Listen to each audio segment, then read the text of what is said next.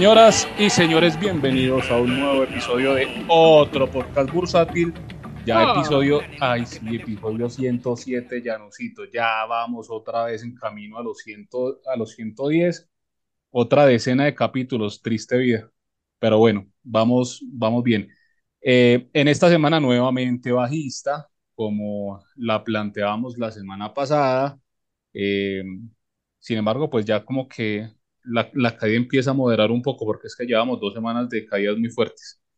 Eh, antes de saludar a mis queridos panelistas, tenemos que hacer el disclaimer de todas las semanas. Los contenidos que tenemos en este podcast en ningún momento son recomendaciones de inversión y si ustedes invierten en lo que decimos nosotros o en WhatsApp o en Twitter o en Facebook o en Instagram o en TikTok, ya no sé ni en qué más plataforma, en YouTube. Eh, OnlyFans. only, only Traders. Eh, ustedes no tienen- sería OnlyVolt, on- OnlyVolts. eso, más o menos.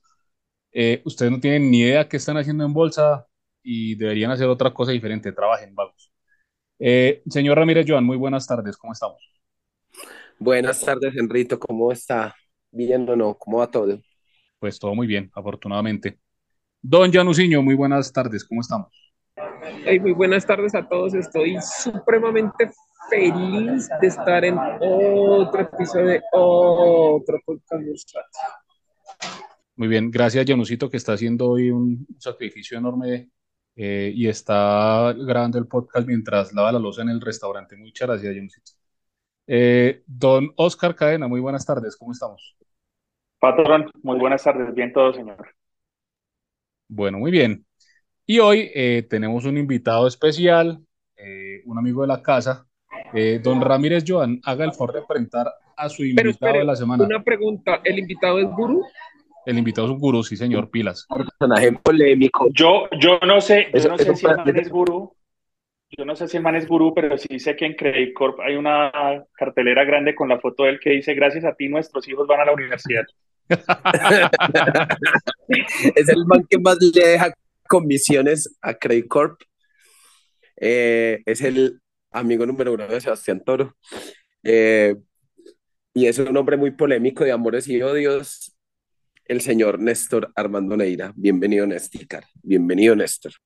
Un saludo para todos los oyentes y para los integrantes de otro podcast bursátil y más que gurú, soy de pronto burú o burru, yo creo. Y un saludo a Credit Corp, que esos sí, es- esos sí son los que se están tapando de, de dinero con las comisiones. Sobre todo con las accioncitas que le querían robar, Néstor. Malparidos. Qué colmo, parecemos en cuarto mundo, o sea, ¿cómo es posible que se compran y las acciones no Parecemos, aparecen? no, somos cuarto mundo. Ya no somos tercermundistas, sino cuartomundistas. Muy bien. Pues en la bolsa sí. Eh, bueno, don Néstor, muchas gracias por aceptar la invitación. Eh, esperemos pues eh, que, que lo- los Yo panelistas se porten decentes con el invitado. Un Bueno, placer de verdad estar con ustedes y vamos a, a ver qué nos depara la próxima semana y qué nos dejó esta semana en la bolsa local y la de extranjera. muy bien.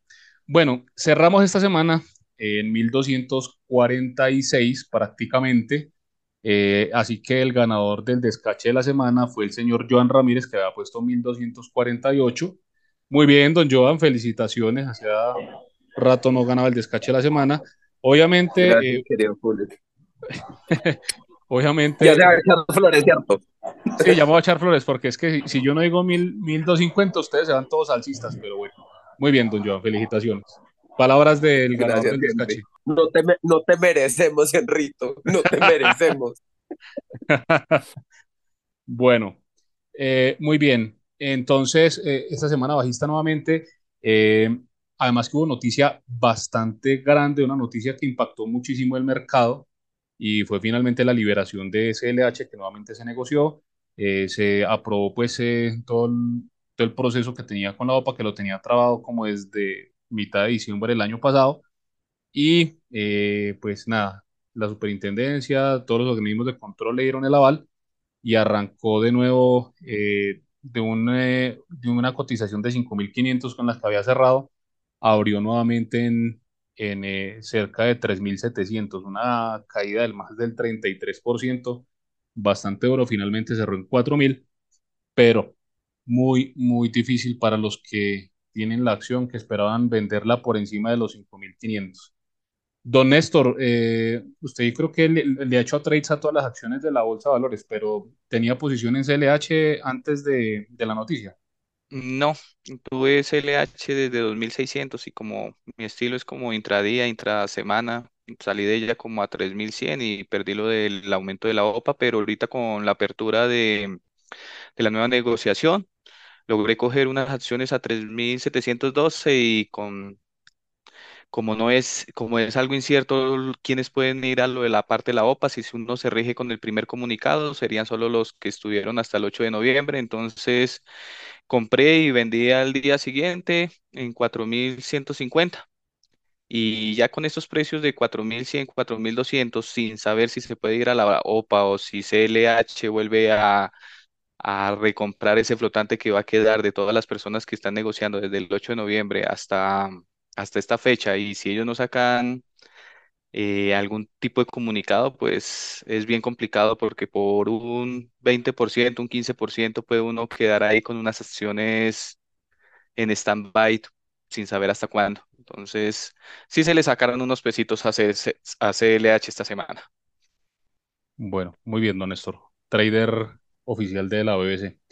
Eh, don Oscar Cadena, ¿qué opina eh, de las noticias LH, ¿qué opina de esa caída? Si, si, esperábamos una caída tan fuerte, eh, sobre reaccionó el mercado, ¿qué opina? Sí, sí la esperábamos. Em, lo primero es el mensaje general y es, vean, cuando uno se enfrenta a movimientos de este tipo corporativos, uno no puede entrar a analizar basado en el deseo. ¿Sí? Acá toca pegarse muy fuertemente a lo que dice, a los alcances que tienen las, los diferentes actores, mucha gente vendió la idea de no, es que se está reconsiderando el precio, es que la superintendencia va a rechazar porque reconsidera el precio. No, la superintendencia lo alcance era revisar que el procedimentalmente la OPA saliera de manera correcta y se, que se pusieran las garantías y ya. Eh, lo que vimos al final es lo que hemos venido insistiendo. Eh, desafortunadamente o afortunadamente, pues como no, no cobramos por lo que nosotros decimos, eh, eso le confiere cierta, creen ellos que les confiere cierto derecho a menospreciar los comentarios eh, cuando decíamos, ese va a ser el precio. hay otros mecanismos legales posteriores a los que se va a poder apelar. Van a poder participar solo los que aparecían en el libro de accionistas el 8 de noviembre eh, y, por otro lado se emitían conceptos de no, si se va a poder, o no, este precio lo van a revisar. No, uno tiene que, para estos movimientos, centrarse en lo que dice. Eh, ¿Sí se esperaba la caída? Yo creo que sí, porque pues obviamente a 5.500 no la iban a pagar, sabiendo que la OPA del lista es 4.735. Mm, de pronto sí sobre reaccionó un poco el mercado yéndose hasta 3.700. Eh, aunque sé que las acciones que transaron a ese precio fue una cantidad muy baja. No fueron más allá de 40 millones de pesos. Ahí complementando la idea, hubo mucha gente que compró después de esa fecha de que era el corte para la OPA y, y, fue un cajonado de plata, entonces pues no nos sorprenda si en estos días pues salen a vender o de pronto ellos esperan que también les compren así como hizo fue Carvajal, ¿cierto?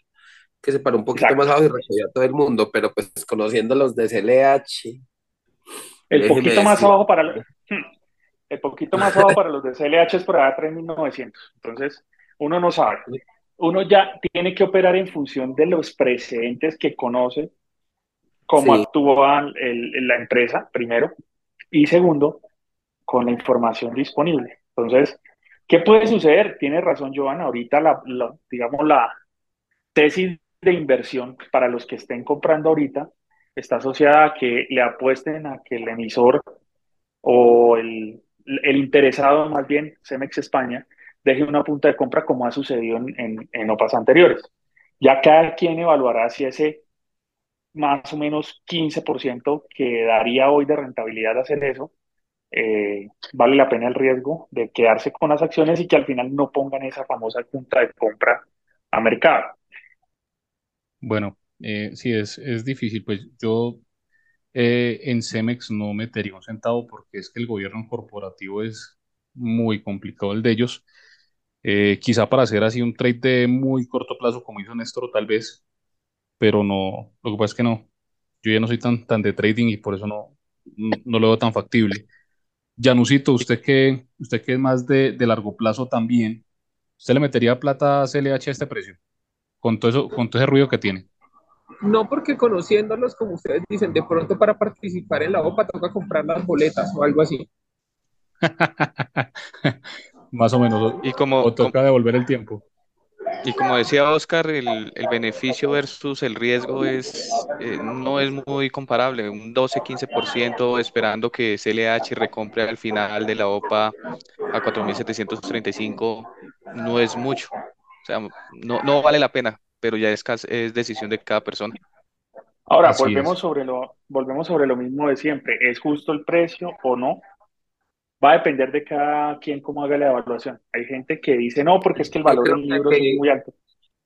Yo creo que el punto ya no es si es justo, sino, sino quién se va a quedar esperando a que, a que no, no es justo, a mí que me recoja más arriba, pues ahí se quedó esperando. Exactamente. Además, si tú lo analizas, el punto ahí es eh, que los intangibles, si hay gente que lo sigue manteniendo dentro de su valoración, ok, pero en la valoración que emitieron, le aplicaron hasta un descuento por minorista. Esa vaina es, voy a decirlo, exótico por decirlo menos. No estoy diciendo que no lo haga. Hay que decirlo como es, es una putada, o sea, es unos hijos de putas, unos descarados. Vendieron a 12 mil con dólar a 1800, recogen a 4700 con dólar a 4500, unos malparidos. El lunes salen los resultados, entonces ahí se va a saber si, si acomodan los... Sí, señor. Esa, eso, ni siquiera hay que esperar los resultados. Los manes están tan orgullosos de sus movimientos que mandaron el impairment antes de publicar resultados. Mandaron una comunicación el mismo día o el día antes de retomar negociación. Le mandaron un impairment de 124 millones de dólares. O sea, con ese impairment, cuando publican el, el prospecto y sale eh, la valoración. Si ustedes leen detenidamente la valoración, el mensaje que mandan es, antes agradezcan que le estamos pagando mucho. Exactamente, antes agradezcan el punto 5 valor en libros. Claro, ahora, ahí juegan otros factores, que como mercado tenemos que hacer el mea culpa. Dentro de los factores de valoración, vimos papaya, ¿por qué? Porque uno de los aspectos que tuvieron muy en cuenta, 15% del peso, fue el promedio de negociación de la acción culpa al mercado que la negoció a 1400, a 1500, a 1900 y pues eso termina afectando.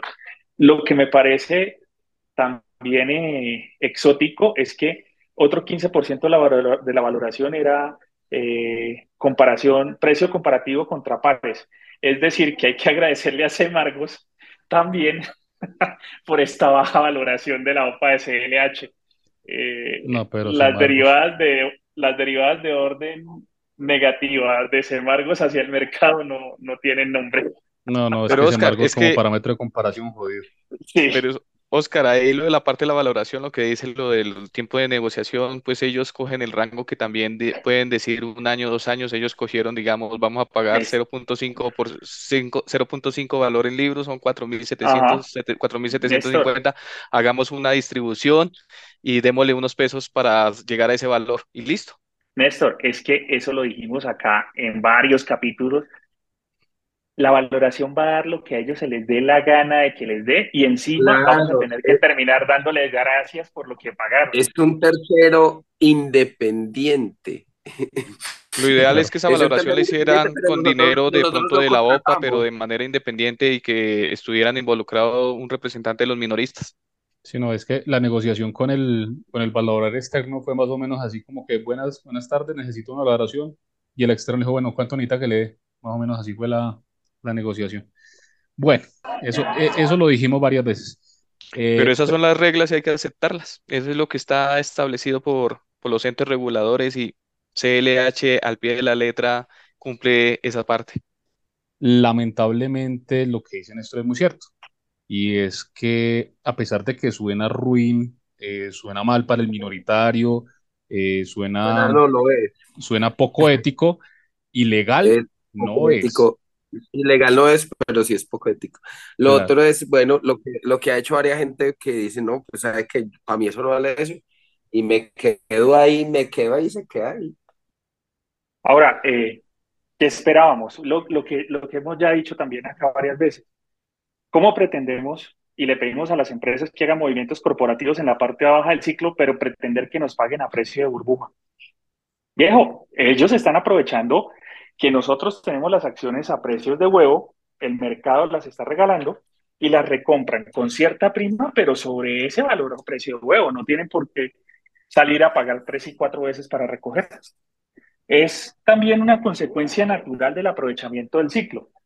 Yo eh, con algunos de ustedes tomando el pelo les decía, si lo miramos objetivamente, ese, mane- ese CFO de, de CLH puede estar dictando unas clases avanzadas y creo que tiene alumnos en el CFO del éxito, del grupo éxito.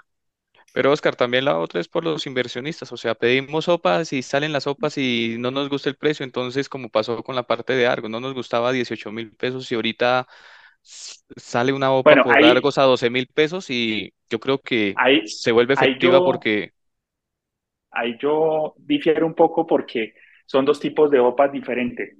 La OPA del liste de Cemex es una OPA oportunista y pagándola a las patadas. La de Argos es un tema ya que busca control. Entonces puede que ahí sí, eh, digamos que por lo menos yo no voy a justificarla porque no estoy de acuerdo en el actuar del GEA, pero por lo menos ellos tienen una razón válida para decir no vendo, así sea su interés particular.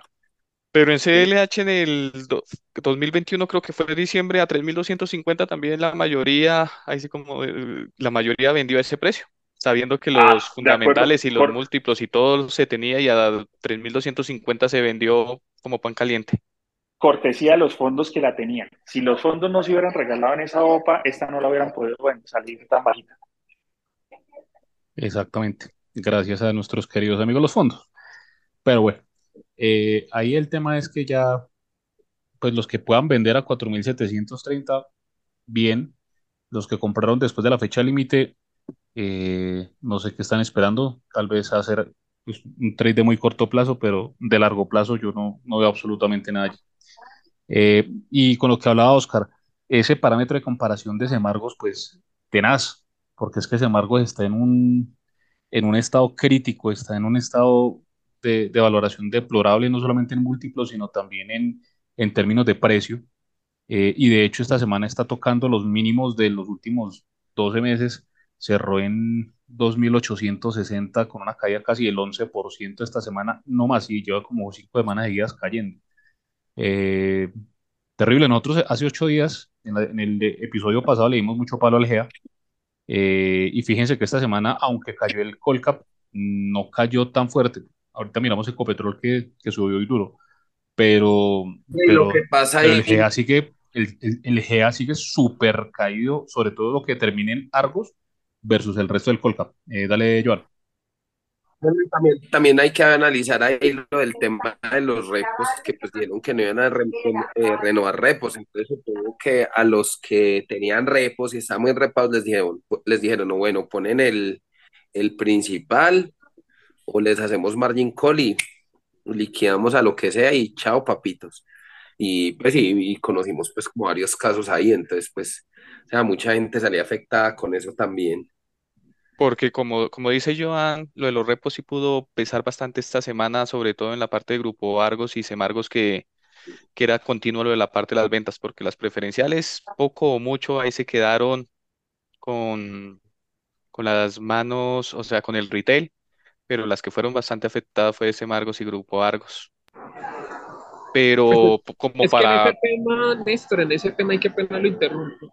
Cuando les toca esos llamados de margen y, y las liquidaciones les toca vender a lo que alguien les compre y en un mercado tan poco líquido como este le toca usted salir a tirarlas a lo que alguien le por comprarle. ¿Cómo espera usted que alguien más le compre si en este mercado tan ilíquido y el que tenga, no sé, 300, 400 millones hoy día, no vende en un día? lo bueno es que para el día de, de hoy el, el volumen bajó comparado con los dos días anteriores, entonces esperar a ver si si esas liquidaciones de repo ya se están terminando o, o ya están o toman un descanso para seguir la otra semana. Y a diferencia de lo que pasó en la parte pandemia, que liquidaron repos, eh, como en el caso de Aval, que alcanzó a llegar a 710, a, eso fue algo rápido, mientras que esto son condiciones totalmente diferentes donde el, el ambiente político y la velocidad de, de, la liquidación de las repos son totalmente diferentes. Allá, en pandemia fueron dos días y fue un proceso rápido. Acá se está tomando bastante tiempo y de pronto la, la recuperación va a ser muy diferente. Tomará en tengan en cuenta optimista tengan en cuenta, unos dos o tres meses tengan en cuenta que el tema de repos es un tema circunstancial, ¿no? Eh, se está dando sobre todo con fuerza en Semargos por lo que dicen, la imposibilidad de renovarlo. Pero eh, de fondo hay una fuerza que es estructural vendedora, que nos la han explicado bastante en sus trinos eh, Jairo y Finsat, y es la destrucción de unidades del Colcap, que termina afectando con mayor fuerza a las de media y baja liquidez al no encontrar esa contraparte que menciona Janus a nivel de la liquidez. Entonces, si tienes por un lado el report liquidando y por el otro destrucción de unidades, pues eh, el precio se resiente. Fíjense que, ah, por ejemplo, Grupo Argos no está eh, restringido para repos y a Grupo Argos ya la llevan como en 8.500, 8.600. Cerró y por esos lados. La otra, Oscar, es que la otra es que las, en las dos últimas semanas también esto da vivienda y, y Bancolombia con sus top picks eh, se, sale, se bajaron del bus de Semargos. O sea, Una dan, encuesta buena- rápida. dan buenos, dan buenos indicadores y todo, pero la recomendación es vender. Una encuesta rápida. ¿Cuántos de ustedes creen que los inversionistas le hacen caso a sus top picks? Yo la verdad Los- es que me decía a Néstor el otro día, yo, parce, yo nunca miro esos hijos de putas informes, ni, ni el de ni el de Bancolombia, nada de eso. Hay, hay que mirar si que esos informes pesan para el retail o para los que tienen bastante dinero, porque para nosotros el retail buscamos información fundamentales, no comemos entero, pero de pronto un mercado con mayor capital sí hacen caso a a esos reportes y eso sí tendría un mayor peso.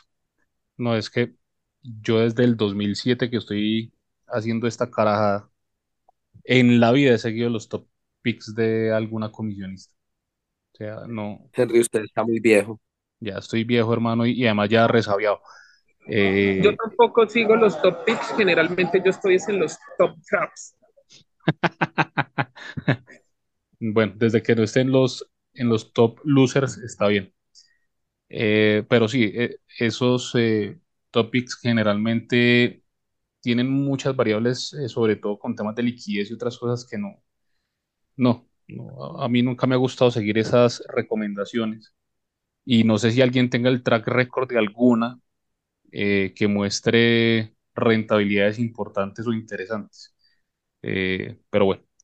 Eh, señores, hablemos un poquito de, esa, de ese rebote de Ecopetrol hoy, que fue bastante fuerte. Estuvo eh, ayer eh, negociando en los 2.500 pesos, incluso algunas punticas por debajo, eh, y hoy cerró en 2.629, un rebote fuerte, como el 5 y pico por ciento. Eh, ¿a qué se debe eso? ¿Hu- ¿Pasó algo fuerte con el petróleo hoy? Subió Eh, el, subió el petróleo porque Rusia está considerando cortar la parte de la producción. Entonces, el petróleo, por ejemplo, hoy subió 2.77%. Y me imagino que con el rebote de Ecopetrol fue un rebote por técnicos debido a, la- a las caídas de los últimos días. bueno, Y también bien. porque se avecina la parte de los resultados y la expectativa de los dividendos que pueden ser entre 600 800 pesos. Me imagino que Ecopetrol tiene eh, quitándolo la parte política, drivers para encaminarse con una subida. Puede ser. Hay, hay algo importante, Néstor, que, que vos nos contás. El, el tema del dividendo es clave, ¿cierto? Eh, lo, lo lamentable o lo que da un poco de, tristeza del dividendo, por decirlo así, es que lo pagan en una sola cuota, una cuota única, y, y la bolsa aquí sobre reacciona y generalmente devuelve todo el dividendo en, en el siguiente día después del exdividendo. Eh, entonces, eso es medio una papa caliente, meterse en Ecopetrol sabiendo que en cualquier momento eh, cualquier declaración del gobierno la, la pone volátil, eh, o pues uno no sabe hasta qué momento o, o qué precio sea el máximo que alcance hasta la fecha ex dividendo. Eh, sin embargo, me parece muy positivo, eh, Néstor, pues que, que empiece a seguir ya el petróleo, porque es que Ecopetrol venía con, con una temporada larga donde el petróleo subía o estable y, Ecopetrol bajaba, entonces ya está empezando como, como a apaciguarse. ¿Qué opina, Janusito, usted que es el duro en, en el tema eh, de mineras y extractivas? ¿Será que ya no- el mercado no descuenta más malas noticias de parte de esta cartera del, gobierno? Pues ahí el tema, el tema es que mucho de lo malo está incorporado en precio como tal. Eh, de hecho, añado a lo que decía Néstor, hoy se vio, por ejemplo, que el tema de mercados emergentes, Bovespa, más que todo, estuvo estable. No, Petrobras también tuvo una subida, tuvieron subidas también las empresas de gas natural, lo que, lo que que ver con petróleo. Ahí tienen incorporado, por ejemplo, mucho de lo malo. El tema es lo que hemos dicho muchas veces, es qué otra cosa más pueda venir. ¿A qué me refiero yo? se seguirá con la explotación, qué tan eficaz seguirá siendo eso, eh, qué manejo le van a dar, porque a pesar de que mucha cosa mala está incorporada en precio, un driver nuevo que sea lo que sea va a generar un movimiento fuerte. Si es positivo va a generar un movimiento fuerte y si es negativo lo mismo porque van a ir incorporando todos los anuncios. El tema del dividendo en una sola cuota, cierto, lo descuenta, pero yo pienso que lo más grave no es que el dividendo sea en una sola cuota. El tema para mí que hay que ver es, ¿y la plata de dónde va a salir? Es decir, sí, van a pagar un dividendo alto porque ese payout el gobierno lo va a tener que mantener alto para tomar esa plata y bueno, hacer las inversiones que pretenden hacer y el gasto que pretenden hacer. El tema es que la empresa tiene que mantener un nivel muy alto de eficacia y tienen que mantenerse dentro de lo que debe hacer como tal una petrolera, que nosotros sabemos que se puede caer como tal la producción y que eso no es fácil de mantenerlo porque hay que estar haciendo exploración. En caso de cualquier cosa mala, otro anuncio malo, seguimos para abajo. Muy de acuerdo. Eh, don Oscar, ¿usted qué opina? Eh, ya Hay que todas las, tener, no- todas las noticias malas habidas y por haber ya están incorporadas en el precio y empezamos a, a tener el, el cambio de la curva, que ya cualquier moderación en, en las noticias ya se vuelve positivo. eh, yo creo que primero pues hay que tener en cuenta adicional a los factores que ustedes mencionaron, el tema de tasa de cambio, ¿sí? Eh, y el comparativo contra el ADR, pues que, que ayuda a, a gobernar el precio de la acción. Entonces puede que, que tenga algo que ver esa subida en la tasa. Adicional pues a los temas de petróleo que ya nos mencionó Néstor y, y, y pues eh, en lo que nos pregunta Patrón, yo no estoy tan seguro que eso funcione así. En eso me alineo un poco más con Janus porque eh, yo sigo con mi ejemplo. Ecopetrol es ese man que tiene el megacargo con el megasalario, pero todo lo que tiene lo debe y debe más de lo que tiene. Eh, la vida del man va a ser color de rosa mientras siga teniendo ese cargo alto con ese salario extraordinario. El día que lo echen, el día que le toque aceptar un salario al 40% de lo que gana ahorita, va a tener problemas gigantes, porque lo que lo mantiene es el flujo de caja. Eh, creo que ese símil es muy, muy acorde a Ecopetrol. Ecopetrol ahorita es una empresa, una mega empresa genial, porque tiene un flujo de caja robusto, ha hecho una tarea de diversificación importante. Eh, y ya ahorita pues ahondo un poco en un tema específico de esa diversificación. Eh, ha sido eficiente eh, en mejorar sus, su, su, gasto, en mejorar sus costos.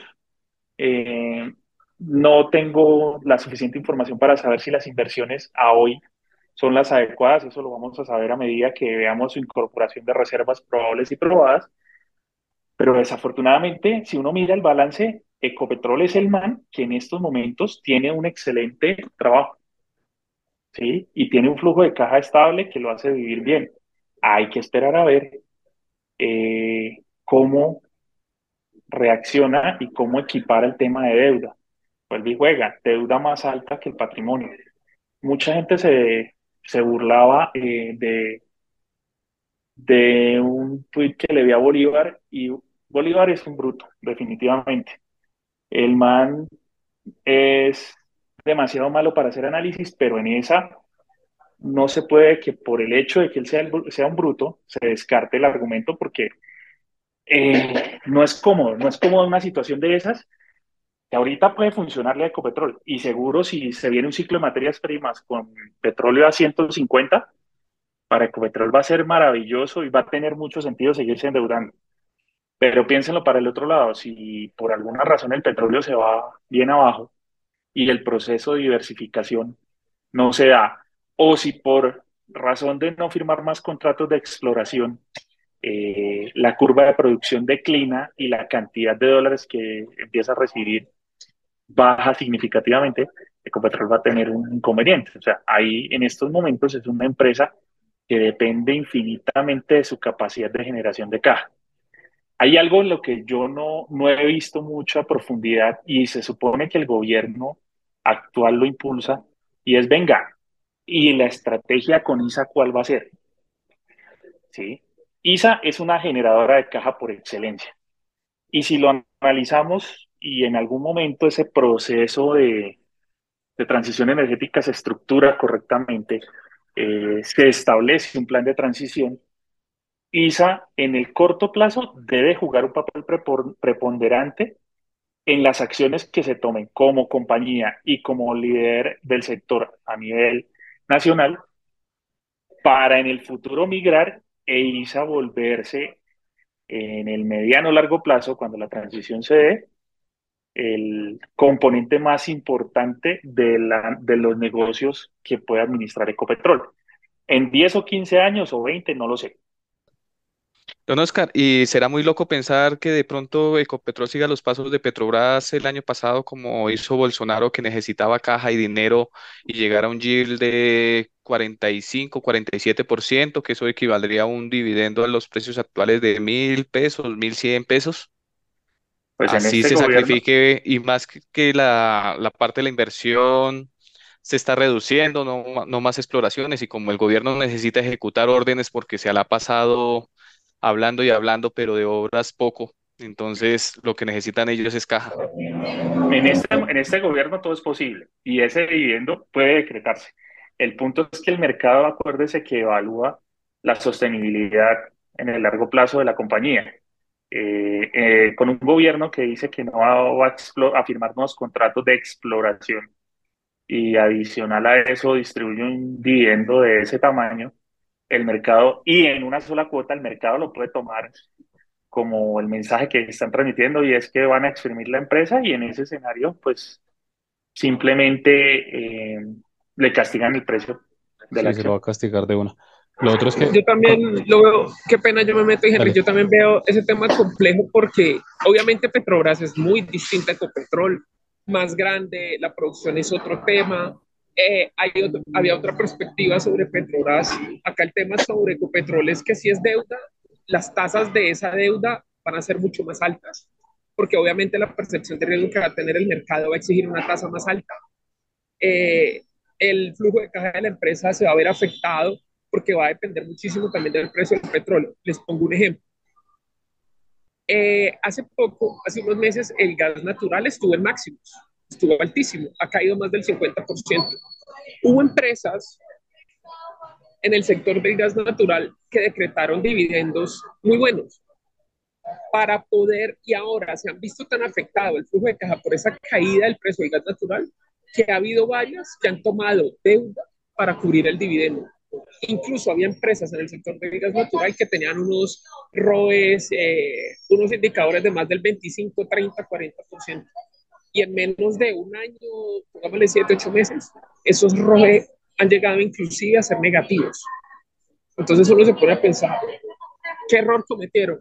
Dividendos altos y el precio se les cayó, no tenían ningún hedge de esa producción ni nada de eso, les tocó a precio pleno, a precio spot y les perjudicó muchísimo el flujo de caja. Entonces, si les pasó a esas empresas dígame qué le puede pasar a Ecopetrol si se pone a hacer lo mismo y a tomar deuda con unas tasas más altas y no vaya a ser petróleo más abajo y producción no tan eficiente. O sea, se convierte en un cóctel bastante peligroso que lo que hizo Oscar. El mercado va a penalizar el activo, así de sencillo, por lo que hemos dicho muchas veces. ¿Para qué se quedan en Ecopetrol si van y compran otra empresa y ya? Desde el extranjero nos ven así listo. Por eso penalizan también la deuda. No les importa el punto. Sí, por, eh, allá iba yo, Janusito, y es que, pues, eh, digamos que Eco- Ecopetrol, por ser una empresa tan altamente eh, pública, recordemos que el 90% de la empresa es pública, pues va a depender de qué quiere hacer el gobierno. Y si el gobierno quiere la platica ahorita rápido, pues lo más probable es que le exprima lo más que pueda ahora, sin pensar en, en el futuro. Eh, y pues lo que estamos calculando nosotros ahorita, lo que dijo Néstor también, pues del, del dividendo de entre 600 y 800 pesos, eso es un, un payout muy cercano al, al 90, 100%, prácticamente que van a distribuir toda la utilidad. Eh, si pagan más de ahí, cerca de los 1.200, 1.400 pesos, tiene que ser, como dice Janus, con deuda y a unas tasas de interés muy altas. Y pues eh, eh, nuestro presidente ya tiene experiencia en eso, ¿no? Recuerden lo que pasó con ETB, donde entregaron dividendos y, y- y se comprometieron dividendos futuros eh, con deuda y, y está la hora en que todavía están pagando dividendos con, con eh, utilidades que nunca tuvieron. Y eso es lo que tiene tan, tan clavado ETB también. Saludos a Lucho. Eh, ¿alguna Oiga, opinión hablando, hablando adicional? de... Dale, No, no, Joan. no. Claro. No, hablando de, de eso de los saludos, tengo un mensaje en- ¿cómo es que es? En el buzón del oyente de Trader Col Pereira, que me dijo, salúdame en el podcast. Saludos para Trader Col Pereira. Saludos, Juan, hermano, un abrazo. Y, y por ahí creo que ya los señores le tiene un mensaje a Néstor. Ay, Néstor, eh, aquí me envían también un mensaje del buzón del oyente y me preguntan, por favor aproveche que Néstor va a estar en el podcast y pregúntele que si por el tema de CLH ya cogió a alguien a pata en la calle. No, señor. Hasta el momento no veo ningún indigente flaquito que se pueda dejar. No, mentiras. Paz y amor para todos. Hay que vivir en convivencia, nada de violencia. ¿Ustedes están seguros que invitaron a Néstor, el Néstor que escribe en Twitter o no sé? Tomo Ribotril antes de entrar, ustedes no saben. Bueno, muy bien, no, pues está bien también. La valeriana de, Es un Néstor, de, de un es un famoso el que político. otro el que habla. Pura valeriana. Bueno, hablando, Estoy a, estoy a tres doritos de pensar que este man de veras sí es amigo de Toro en la vida real. No, para nada, nada, nada. Y no, no tengo nada contra los vendehumos, lo único que quiero es competencia y que hayan más puntos de vista. Eso se No, necesita, se necesita como en, en, en la parte del mercado diferentes tipos de puntos de vista y, y el blanco y el negro, siempre las contrapartes. Hablando de vendehumos, ¿cómo les parece la perlita, la perlita del servicio Fénix Valor? oiga, sí, venga, Su pero, pero, recomendación. Yo, yo estoy estupefacto con eso, pero No, no, no, yo creía que, que Orly no me podía, no me podía sorprender más después de haber cobrado comisión habiendo hecho perder un mundo de plata a la gente en petrominerales, pero aparentemente, como dicen por ahí, vaca vieja no olvida portillo. Y, y no, ahora es que cobrando después de haberlos hecho meter a CLH, dice que no pueden comprar a cinco, eso por menos de 5.800 no se va, que yo no sé qué y tome. Y tengan cuidado porque Orly colocó que sí se podía ir a la OPA según el comunicado del 23 de diciembre, pero después ya colocó un correo y ya, ya se devolvió a Valor en que ellos hicieron una recompra y ya como que reculó. Pero sí hay que estar buscando diferentes tipos de información y la información oficial es la del 8 de noviembre, que los únicos que pueden ir es los que estaban hasta esa fecha. Entonces Lo siempre hay que otro- lo buscar otro la información oficial. Lo otro es que la información oficial pareciera que, digamos, usted tenía 20 mil acciones hasta el 8 de noviembre, ¿cierto? Y vendió, digamos, el 20 de noviembre 10 mil acciones, ¿cierto? Usted tenía 20 mil y vendió 10 mil. En teoría, según ese comunicado, usted podría recomprar la posición que tenía hasta el 8 de noviembre, o sea, digamos, podría recomprar esas 10 mil e ir a OPA, según ese comunicado, o sea, el comunicado es bien escueto. Pero es LH, entonces hay que siempre pe- pensar lo peor y claro, lo claro. peor para el, mino- para el minoritario. No, no tenga, ahí sí lo apoyo en este caso, no tenga la menor duda. total. Bueno, en todo caso somos testigos. Ah, Pues a mí me, no me sorprende, ¿cierto? Yo les dije a ustedes, ¿nos sorprende? No nos sorprende que nuestro, nuestro querido gurú eh, haya eh, implementado la comisión de fracaso versión 2.0 Reload. Entonces, eh, la hipótesis no salió, pero de todas maneras aumento del 20% en, en el curso, bueno, o en su suscripción, como se llama. Y tengan cuidado porque la próxima favorita es con concreto. Ay, no diga Pues eso. miren, yo, yo realmente, yo realmente no tengo lío, eh, porque van, o sea, voy a partir del hecho de creerle el comunicado que él saca, que el 95% de sus eh, alumnos eh, están positivos. Y bacano si es así, bacano si coronaron y están positivos y demás. Mi lío es la soberbia y la arrogancia sobre el tema central de la valoración. ¿sí? Viejo, está bien equivocarse, está bien decir, hay cosas que no se tuvieron en cuenta, no medimos bien los intangibles, no esperábamos que aplicaran un impairment. Esa incapacidad de reconocer los errores es la que, la que a mí me, me cuesta un poco. ¿sí? Si la gente que Oye, lo Luis, sigue a él y que le paga el servicio, Usted, usted es idiota y no sabe de valor. esto- eso es totalmente cierto. Oiga, ay, eh, Es- para eso, ah, eh, eh, como le fue también va a subir la tarifa 20%. Por eso, es que es, que es comisión de fracaso 2.0, o sea, to- no, no salió la hipótesis, pero igual va a subir. 20%. Yo, cre- yo creía que era mentira cuando lo leí. Yo, yo seguro fue un montaje y no, no era montaje. La verdad. Es cierto. Eh, Bueno, sí, no, Don total. Oscar, cierre la, la opinión. No, no, no, era eso, era básicamente, pues, me parece como complicado el manejo de, el manejo del error, porque si no hay reconocimiento del error, no hay aprendizaje. Y en este caso, si ustedes leen ese comunicado, básicamente, resumiéndolo en palabras castizas, es, yo hice bien la valoración, pero esta empresa una partida de HPs, cosa que tiene razón. Yo no me equivoqué y antes agradezcan que salimos positivos, cosa que pues habrá que creerle. Eh, agradezcan que salimos positivos cuando el resto del mercado está perdiendo. O sea, den las gracias que soy el menos peor, básicamente. Ese fue el Viejo, o sea, comunicado, o sea, que con los servicios de él le garantizamos no ganar, pero aunque sea que, que los otros pierdan más. Y, y el tema, el tema es que, o sea, cuando usted hace una valoración se puede equivocar, ¿sí? Y si tienes alumnos, pues es muy bacano que le puedas decir, mira, acá es donde cometimos errores, para no cometerlos en una futura situación, en una valoración similar. Pero si tú dices, no, es que yo hice todo perfecto, pero la empresa son los tantas, ah viejo, ¿y por qué no incorporó entonces un indicador de tantas en la valoración de la empresa? No es la primera vez que se me hace una marranada, como para decir quién lo hubiera podido eh, venir, no. Era muy evidente. Ahora, Es pues, como, en últimas, el, es como ese es como ese político que, que me recuerda del pasado, como no, no vamos a robar, pero si robamos va a ser poquito.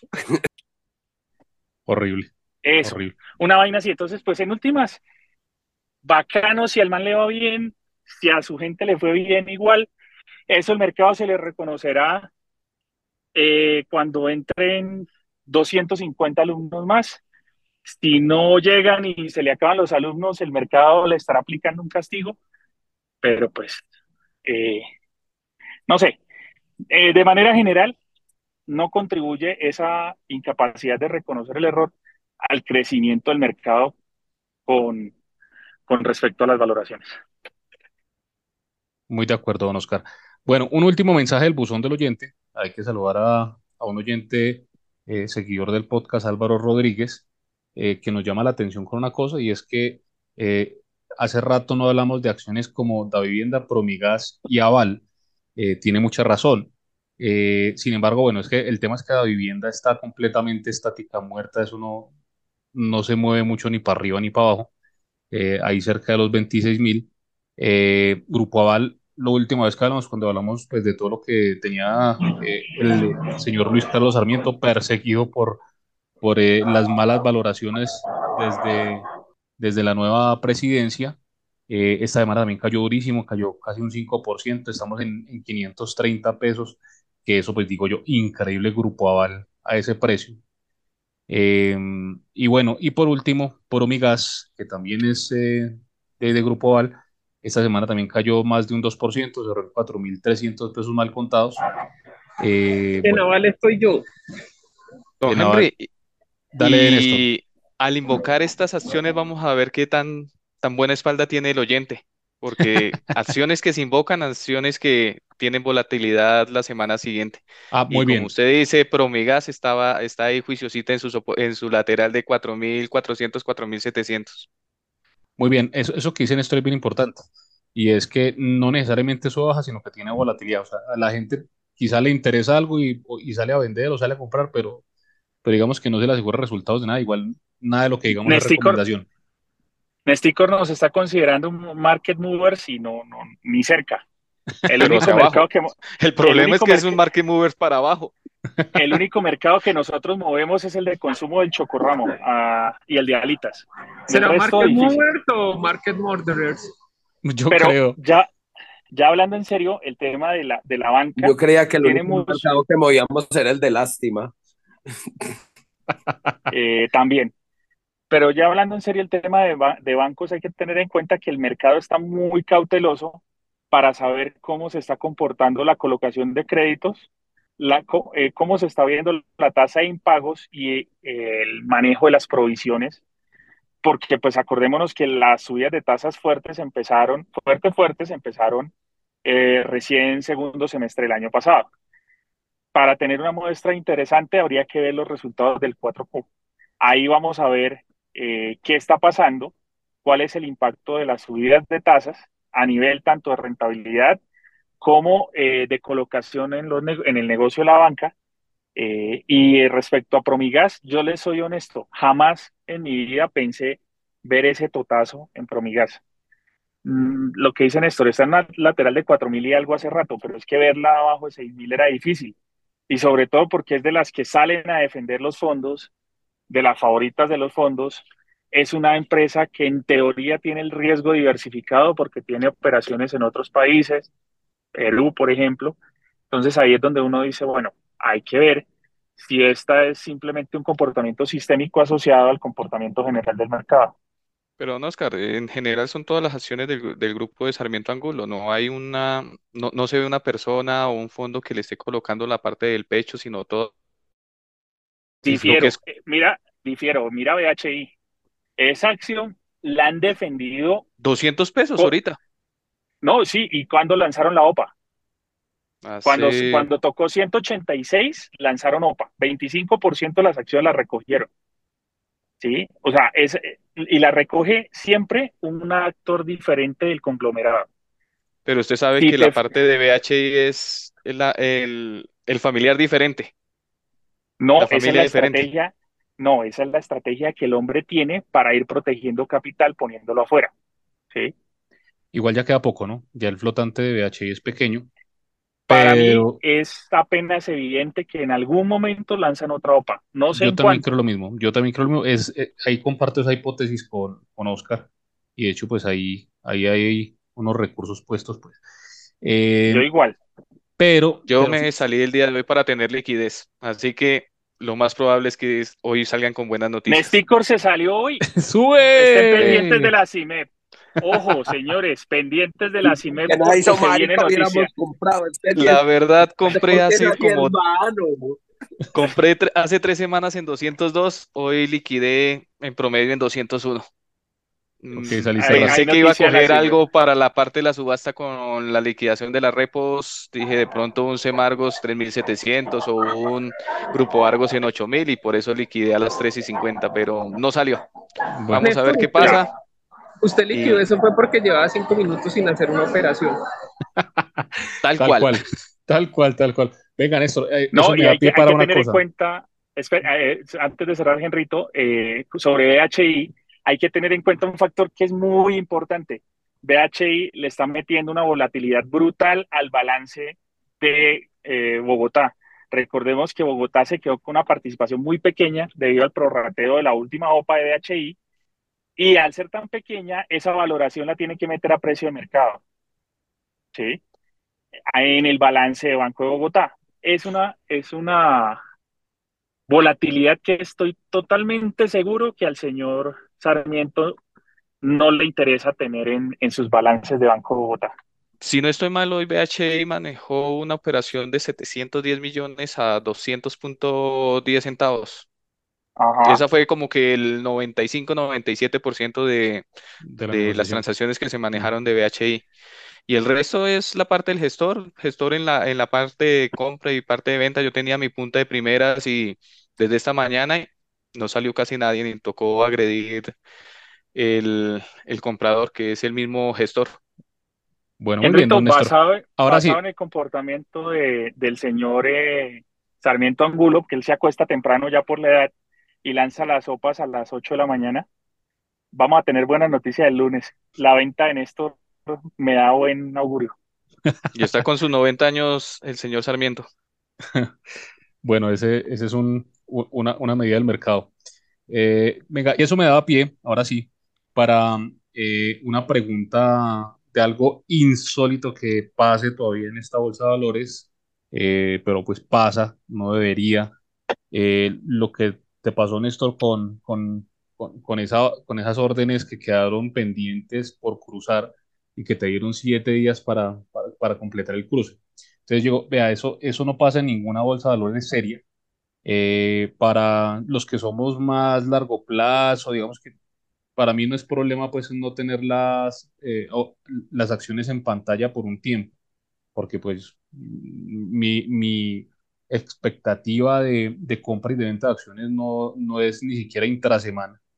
Pero para vos que haces tantas operaciones y que, bueno, no sé, yo, yo, yo era así en la época de Canacol, de Petrominerales, de, eh, de Pacific, bueno, cuando estaban las canadienses por allá en el 2010, hacía mucho de trading ferrocarriles nacional, ferrocarriles liquidez nacionales, de la Nueva la Granada. liquidez, la liquidez era súper impresionante. Yo me acuerdo que Petrominerales en cinco minutos podía mover, no sé, 245 millones de... Eso era una cosa absurda. Era brutal.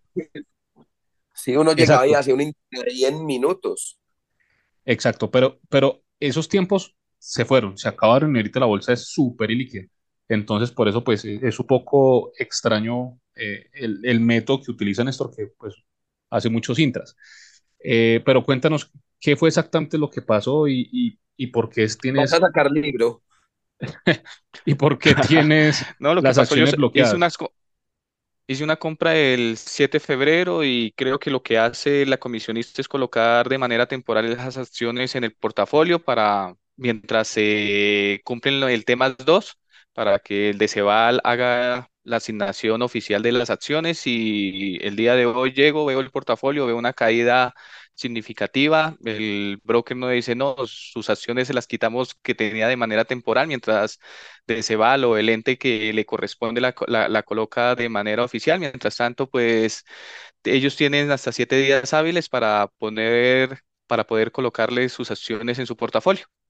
Pero es algo que, que no debería estar pasando más con la tecnología que ahorita se tiene. O sea, comprar hoy y estar limitado a siete días o en el caso de, de la parte de las sopas que, se, que uno sabe que se pueden llevar dos semanas, un mes, un mes y medio, como en el caso de CLH, limita y sobre todo más con el ambiente político que se tiene.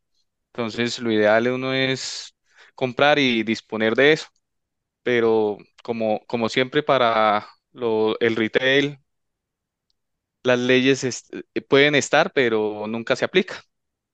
Muy triste, Néstor, y, es un tema de revisión de la contraparte, bueno, qué chicharrón. Eh, usted que opera mucho afuera en, en bolsas eh, un poco más líquidas y, y menos tortuosas que la colombiana, ¿usted le parece eh, cuerdo tener nueve días eh, las acciones sin verlas en pantalla mientras las revisa la contraparte? No, eso, eso es una vaina acá muy folclórica y muy particular. De hecho, en un escenario donde uno diga eso pasa eso en Estados Unidos, ¿a cuánta gente le pasaría? Allá que hay acciones que mueven cualquier cantidad de dinero, ¿usted se imagina donde eso le pase a un grupo de inversionistas? Se riega el, el, el, el tema en Twitter, por poner un ejemplo, o se hace conocido ese tema y cogen esa acción y le dan con toda, le dan con toda al, al broker, eh, problema con la comisión de bolsa, o sea, allá sería un problema el berraco. Y acá le mandan un correo y le dicen, ay, sí, sí, señor, qué pena con usted, le vamos a reconocer ahí algo. ¿Ya? Bueno, eh, ya don Néstor se tiene que ir, entonces yo creo que vayamos cerrando el programa que tiene sus responsabilidades, entonces. Listo, de acuerdo. Eh, señores, eh, vamos al descache de la semana rápidamente. Eh, esta vez me pido de último otra vez porque si no se copien con mi sentimiento de mercado. Ay, no llore. bueno, eh, don Joan, que empezó. Eh, cerramos en 1246. Su pronóstico para la próxima semana. 1260. Para arriba, listo. Don Janus. 1250. 1250. Ahí ligeramente para arriba. Don Oscar Cadena, para dejar a, a Néstor de último. 1270. 1270. Todos alcistas otra vez, Ave María. Don Néstor Neira, ¿usted qué opina? ¿Cuál será su pronóstico para la próxima semana? 1230. 1230 bajista. Bueno, muy bien. Yo también estoy más de sentimiento bajista todavía. Yo creo que nos vamos por ahí a los 1235. Eh, bueno, señores, don Néstor, muchas gracias por eh, aceptarnos la invitación Gracias, Néstor, al por el episodio tiempo, de hoy. espacio. Muchas gracias por la invitación. eh, que sigan así, muchachos. No, ¿cómo que sigamos así? No, que no sigamos. Bueno, no, muchas gracias por asistir. Eh, sobre todo, Gracias, muchas gracias por asistir con, con, con dos teterados de Valeriana porque estuvo muy tranquilo hoy. Bueno, eh, don Oscar, don Janus, don, don eh, Joan, muchas gracias por estar en este episodio nuevamente. Y con ustedes, esto fue otro podcast. Soy un príncipe a su lado.